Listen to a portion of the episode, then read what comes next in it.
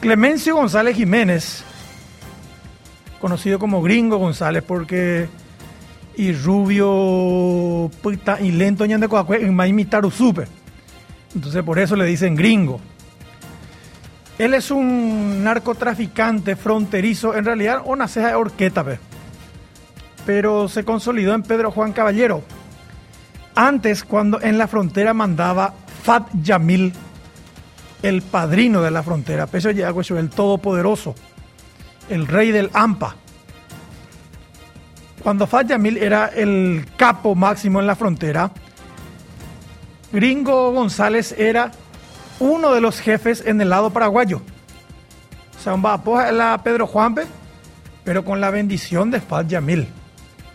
No por bebe la pecha pecha de a la Fat Yamil o autoriza una.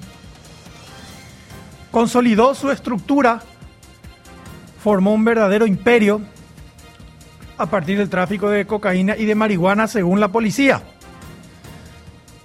Su debacle empezó allá por el año 2004, cuando se sabía que él era un narcotraficante poderoso, pero nunca yo fui a la prueba y contra.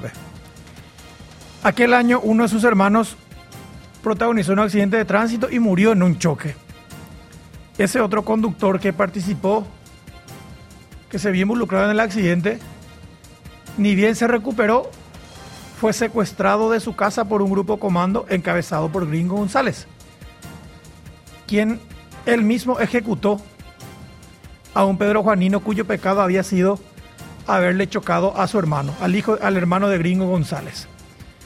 Bueno, Pepe, oye, oye, pillar la Gringo González, ve. oye, jecar la Gringo González, ve. oye, ya, y mío, pero oye, pues, llegué su Extrañamente sus casos judiciales nunca se finiquitaban. Es más, fue hasta favorecido aquella vez. En 2010, la Secretaría Nacional Antidrogas allanó la estancia 8 de diciembre, famosa estancia de Gringo González.